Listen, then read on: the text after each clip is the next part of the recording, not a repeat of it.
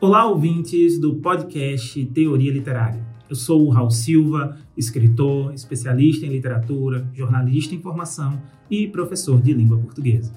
Sejam todos bem-vindos a mais um episódio do nosso programa, onde vamos discutir, analisar e apreciar as obras literárias que fazem a diferença na nossa cultura e na nossa sociedade. Hoje eu vou falar sobre um livro que, segundo seus críticos, já nasceu um clássico e que conquistou o Brasil e o mundo. Esse livro ganhou prêmios importantes como o Oceanos, Jabuti e o Leia e retrata a realidade de uma parte muitas vezes esquecida da população brasileira, o sertão nordestino. Estou falando de Torto Arado, do autor baiano Itamar Vieira Júnior. Torto Arado é um romance que conta a história de duas irmãs, Bibiana e Belonísia, marcadas por um acidente de infância e que vivem em condições de trabalho escravo contemporâneo em uma fazenda no sertão da Chapada Diamantina. A obra abrange gerações, desde a avó, Donana, que sonha em voltar à sua terra de origem, até os filhos das protagonistas, que buscam novos horizontes é uma narrativa que explora temas como a memória, a violência, a resistência, a identidade e a liberdade. Então, preparem-se para embarcar nessa viagem pelo sertão, pela história, pela literatura e pela vida de Torto Arado, de Itamar Vieira Júnior. E não se esqueçam de participar com seus comentários, suas sugestões e perguntas enviando e-mails para o nosso programa. Vamos começar?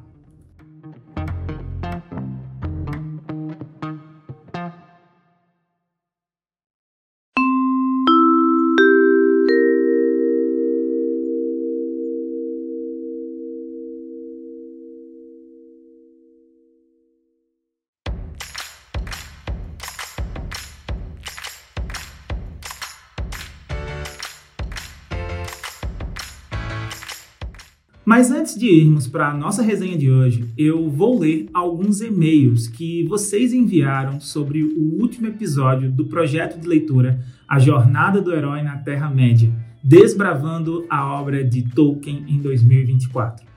Eu fiquei muito feliz com a participação de vocês e com o interesse em participar do nosso projeto de leitura da obra desse autor fantástico, que é J.R.R. Tolkien. Vamos aos e-mails. O primeiro e-mail é de Lucas Souza, de São Paulo, SP. Ele escreveu o seguinte: Olá, Raul. Eu achei muito bacana o seu projeto de leitura de Tolkien. Eu sou um grande fã do universo da Terra-média e já li alguns dos livros do autor, mas não todos. Eu gostaria de participar do projeto e também de acompanhar as suas análises, mas eu tenho uma dúvida. Como eu faço para conseguir os livros? Eles são fáceis de encontrar nas livrarias ou na internet? Eles são caros ou baratos? Você tem alguma dica de onde comprar ou, ou de como eu posso economizar? Eu agradeço a sua atenção e parabenizo pelo seu trabalho. Um abraço, Lucas. Muito obrigado, Lucas, pelo seu e-mail. Eu fico feliz que você tenha se interessado pelo projeto e que você queira participar. E eu espero realmente que você aproveite as leituras e as análises. Bom, quanto à sua dúvida, eu posso te dar algumas dicas de como conseguir esses livros. A maioria deles, dos livros de Tolkien, eles são publicados no Brasil pela editora HarperCollins que tem um site próprio onde você pode comprar os livros com desconto e com frete grátis em alguns casos. Você também pode encontrar os livros em outras lojas virtuais, como é o caso da Amazon, da Submarino e da Americanas, que às vezes fazem promoções e também têm ofertas. Inclusive, eu também deixei todos os livros linkados na descrição do episódio. Então, você pode também encontrar todos eles por lá. Uma outra opção mais econômica seria procurar os livros em sebos, bibliotecas ou ainda emprestar de algum amigo. O importante, no fim das contas, é que você tenha acesso aos livros e que você possa ler junto com a gente. Obrigado mais uma vez pelo seu e-mail e qualquer dúvida, estou aqui à disposição. O segundo e-mail é de Juliana Santos, de Curitiba, Paraná. Ela escreveu o seguinte: Olá, Raul. Gostei muito do episódio especial sobre o projeto de leitura de Tolkien. Eu nunca li nenhum dos livros do autor, mas eu sempre tive a curiosidade e achei o projeto muito interessante e também desafiador, mas um pouco intimidador. São muitos livros, muitas páginas, muitos nomes, muitas histórias. Eu não sei se vou conseguir acompanhar o ritmo e entender tudo. Gostaria de saber se você vai fazer algum tipo de resumo ou de introdução antes de cada leitura para facilitar o entendimento e se você também vai disponibilizar algum material de apoio, como mapas, cronologias, glossários, etc. Você acha que esse projeto é indicado para iniciantes ou apenas para leitores que já são experientes? Eu agradeço a sua resposta. Um beijo, Juliana. Muito obrigado, Juliana, pelo seu e-mail. Eu fico contente que você tenha gostado do episódio e que você queira se aventurar pelo universo de Tolkien. Bom, realmente o projeto pode parecer um pouco assustador, mas eu te garanto que vale a pena. Você não precisa ter medo de não conseguir acompanhar ou de não entender pois eu vou fazer o máximo que eu puder também para ajudar a esclarecer cada obra. E sim, antes de cada leitura, eu vou fazer um resumo e uma introdução sobre o livro, explicando o que ele aborda, qual é a sua importância dentro da cronologia, quais são os personagens principais, secundários, etc. Exatamente como eu já fiz lá no episódio anterior, quando eu falei um pouco sobre cada livro de cada projeto. Sobre a questão de disponibilizar alguns materiais de apoio, bom, eu farei isso sempre que puder. E com relação aos mapas, cronologias, glossários, árvores genealógicas, etc., você já pode encontrar tudo isso nos próprios livros para consultar, sempre que você quiser. Essa é uma das maravilhas de Tolkien. Sobre o projeto ser ou não indicado para iniciantes, Bom, eu penso que ele é indicado para todos os tipos de leitores, desde os iniciantes até os mais experientes. O importante mesmo é ter vontade de ler e de aprender. Vai dar tudo certo e eu tenho certeza de que você vai amar cada um desses livros. O terceiro e-mail é de Carla Silva, de Porto Alegre, Rio Grande do Sul. Ela escreveu o seguinte: Olá, Raul! Eu sou uma grande admiradora do seu podcast e do seu projeto de leitura de Tolkien. Eu já li todos os livros do autor e estou ansiosa para reler todos junto com você e ouvir as suas análises. Eu tenho uma sugestão. Você poderia convidar algum especialista em Tolkien ou em literatura fantástica para participar dos programas? Eu acho que seria muito enriquecedor ouvir outras opiniões e perspectivas sobre a obra de Tolkien. Sei que existem vários estudiosos e pesquisadores que se dedicam a esse tema e que poderiam contribuir muito para o seu projeto. Agradeço a sua atenção e parabenizo pelo seu podcast. Um beijo, Carla. Ah, muito obrigado, Carla, pelo seu e-mail. Eu fico muito honrado com a sua admiração e com a sua participação no projeto. Eu também estou muito ansioso para reler os livros de Tolkien e compartilhar as minhas análises com vocês. Quanto à sua sugestão, eu realmente achei muito interessante e pertinente. Eu também acho que seria muito interessante e enriquecedor ouvir outras opiniões e perspectivas sobre a obra de Tolkien. Eu vou tentar encontrar uh, ou entrar em contato com alguns especialistas em Tolkien ou em literatura fantástica e convidá-los para participar dos programas. É uma promessa, tá? Não sei se consigo, mas eu vou tentar. Eu agradeço a sua sugestão e eu espero que você goste dos próximos programas também. Bom, pessoal, esses foram os e-mails que eu selecionei essa semana.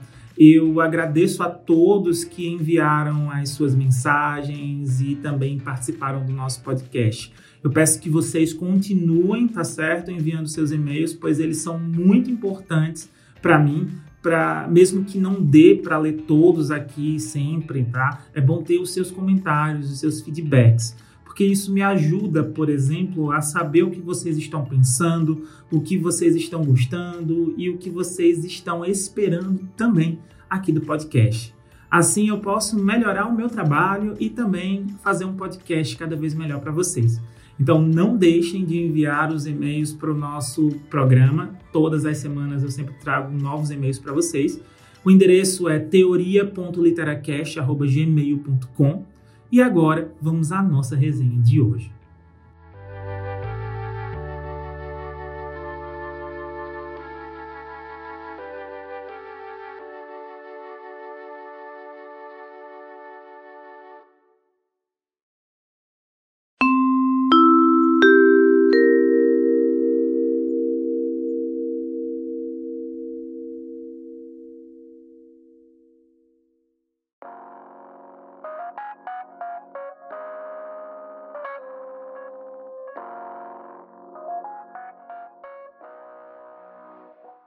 A história de Torto Arado tem como centro a família de Zeca Chapéu Grande e Salustiano e suas filhas Bibiana e Belonísia, descendentes de escravizados. O cenário da obra é a fictícia fazenda Água Negra, um local que representa a síntese do sertão brasileiro e suas relações sociais, o latifúndio e o trabalho servil, marcados pela violência, a seca e também pelas crenças, lendas e religiosidades próprias da mestiçagem cultural e da ancestralidade africana. Torto Arado pode ser classificado como uma obra polifônica, marcada pela narrativa das irmãs Bibiana e Belonísia e de uma entidade encantada, vozes femininas que expressam memórias coletivas e atribuladas de desigualdades raciais, sociais e de gênero, e também evocam as resistências ancestrais dos povos quilombolas, suas lutas e ligações com a terra. A narrativa se inicia com uma tragédia compartilhada pelas irmãs, a qual deixa uma marca profunda em suas vidas pelas décadas seguintes, criando uma cumplicidade de gestos e silêncios. Bibiana e Belonísia vocalizam as histórias dos demais personagens da trama, como Zeca Chapéu Grande, Salustiana, Donana, Maria Cabocla, Severo e os proprietários da fazenda. E apresentam esse mundo de contradições e injustiças pelos seus olhares infantis, passando pelos olhos da juventude abreviada pela maternidade e pelo casamento, e chegando às visões da sua vida adulta. Conflitos e conciliações coexistem na vida desses personagens. Zeca Chapéu Grande, pai das meninas, líder místico, referência de trabalho para as demais famílias agricultoras da fazenda, é um exemplo maior desse paradoxo. Conduz os rituais do jaré e dos encantados e as práticas da curanderia aprendidos com sua mãe, Donana, vê sua condição de trabalho e de vida na fazenda Água Negra, assim como os dos demais trabalhadores, com um certo fatalismo, mas fica indignado quando tem a terça parte da sua produção de sua pequena roça subtraída pelo feitor da fazenda. Bibiana, a filha mais velha e professora formada na cidade, também se revolta com tal situação e da humilhação do pai frente à mulher e demais filhos. Junto com o primo marido Severo, começam a organizar os demais trabalhadores de Água Negra, reivindicando os status de território quilombola para aquelas terras nas quais há décadas trabalhavam aquelas famílias, mas que não tinham a sua posse. Há, porém, um custo humano para essa luta pela emancipação da exploração e da servidão, sendo a terra tingida de vermelho por meio de um assassinato que vai ser encomendado. Torto Arado, mais que o título dessa obra, representa um instrumento agrícola arcaico e obsoleto, que simboliza as permanências do passado colonial e as marcas indeléveis e deletérias da escravidão, fundantes da formação da sociedade e do Estado brasileiro, de suas mazelas e desigualdades. Nas palavras de Luana Tolentino, na Viagem à Água Negra, conduzida por Itamar Vieira Júnior, fica uma certeza. Torto Arado é um romance definitivo, como há muito não se via no Brasil.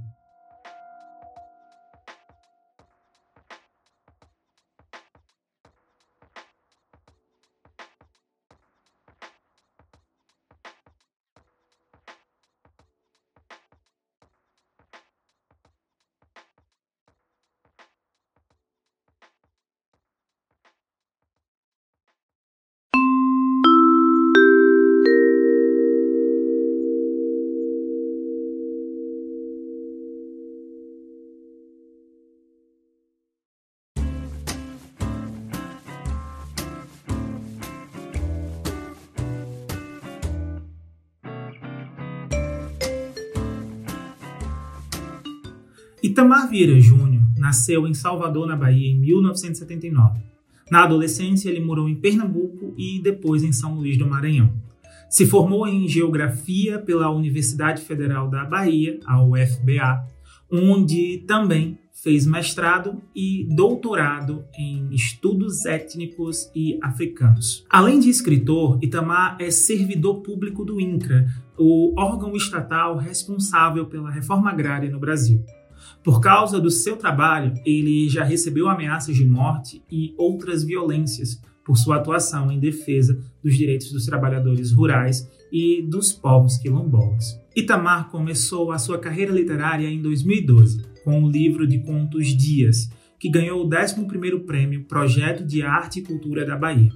Em 2017, ele publicou o seu segundo livro de contos, A Oração do Carrasco, que foi o finalista do Prêmio Jabuti, o mais prestigiado da literatura brasileira e vencedor de todos os outros prêmios. Mas foi em 2019 que Itamar se consagrou como um dos grandes nomes da literatura brasileira com o seu romance Torto Arado, que conta a história das duas irmãs que vivem nessas condições de trabalho escravo contemporâneo em uma fazenda no sertão da Bahia. O livro ganhou o prêmio Leia, o prêmio Jabuti e o Prêmio Oceanos, três dos mais importantes prêmios da nossa literatura do Brasil e da literatura em língua portuguesa. Torto Arado foi elogiado pela crítica e pelo público e se tornou um fenômeno editorial, vendendo mais de 100 mil exemplares no Brasil. O livro também foi traduzido para vários idiomas. Hoje, Itamar Vieira Júnior é considerado um dos principais representantes da literatura do sertão, que retrata a realidade, a cultura e a identidade dos povos que vivem nessa região do Brasil. Ele se inspira em autores como Graciliano Ramos, Guimarães Rosa, João Cabral de Melo Neto e, é claro, Ariano Suassuna. Mas também traz uma voz própria e original, que dialoga com questões contemporâneas, como a violência, a resistência, a memória e a liberdade.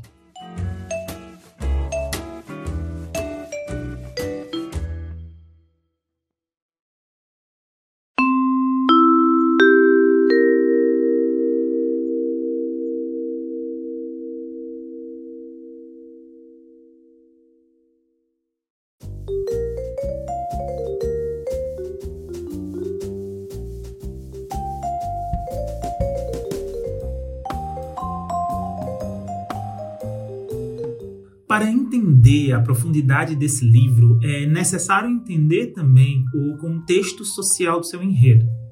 A história do livro se inicia na década de 1950 do século passado e se estende até meados da década de 1980. Esse é um momento de grandes transformações políticas, econômicas e sociais no Brasil e no mundo também é um período que vai ser marcado nacionalmente pela ditadura militar que governou o país entre os anos de 1964 e 1985, impondo um regime de censura, repressão e violência. É também uma época marcada pela luta pela redemocratização, pela reforma agrária, pelos direitos humanos e pelas liberdades civis. Esse é um livro que retrata a realidade de uma parte muitas vezes esquecida da população que vive no sertão, que sofre com a seca, que trabalha na terra e que luta pela sobrevivência, mostrando as condições de trabalho escravo contemporâneo que persistem em algumas fazendas do Nordeste e do Brasil, onde trabalhadores rurais vão ser explorados e oprimidos pelos grandes latifundiários que detêm o poder político e econômico. Não à toa que ainda em 2023 nós batemos recordes nos resgates a trabalhadores em condições análogas à escravidão. O livro também mostra a resistência e a organização desses trabalhadores, que se unem em sindicatos, em movimentos sociais e em comunidades quilombolas para reivindicar os seus direitos e também a sua dignidade. Essa é uma obra que se insere na tradição da literatura do sertão, que tem como os principais representantes autores como é o caso de Graciliano Ramos, Guimarães Rosa, João Cabral de Melo Neto e Ariano Suassuna, que eu já citei aqui hoje. Esses autores retratam o sertão como um espaço de contradições, de conflitos, de desafios, mas também de beleza, de cultura, de identidade.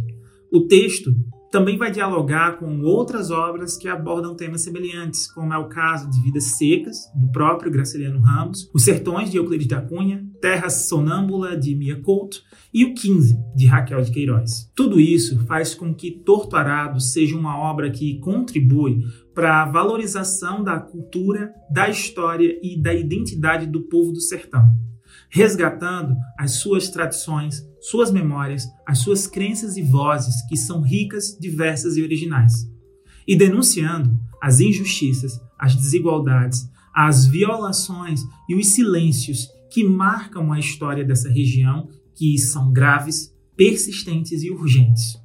O livro é capaz de provocar debates e reflexões em seus leitores que se identificam, se surpreendem, se sensibilizam e se mobilizam com as histórias das irmãs Bibiana e Belonísia, sugerindo aí novas visões, novas compreensões, novas atitudes e novas políticas na sociedade brasileira.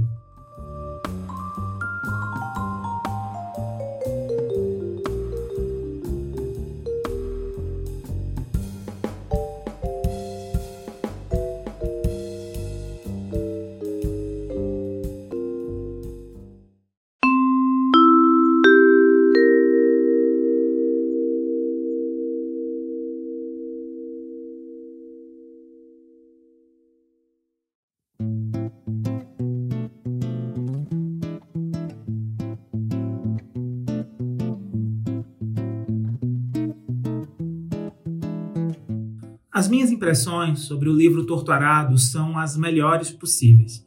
Eu achei o livro uma obra-prima da literatura brasileira que merece todos os prêmios e elogios que recebeu.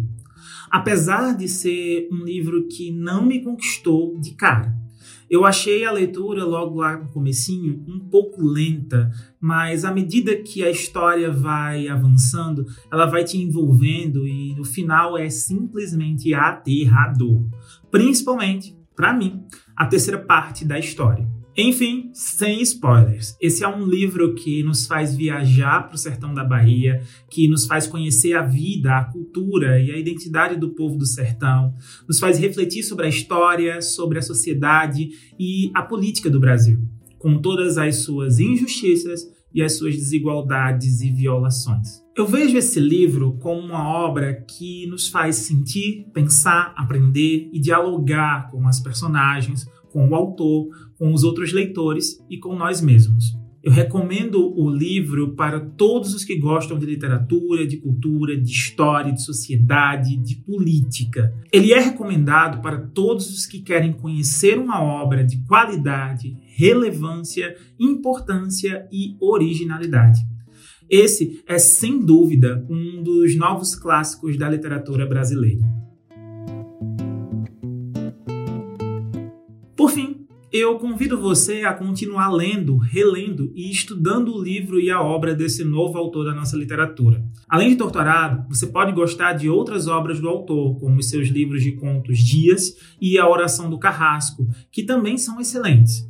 Além disso, eu convido você a conhecer outras obras da literatura do sertão, como as de Graciliano Ramos, Guimarães Rosa, Raquel de Queiroz, João Cabral de Melo Neto e Ariano Suassuna.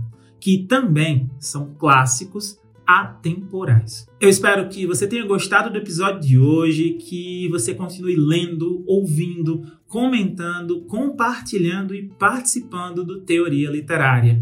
Muito obrigado a todos pela sua atenção e até a próxima.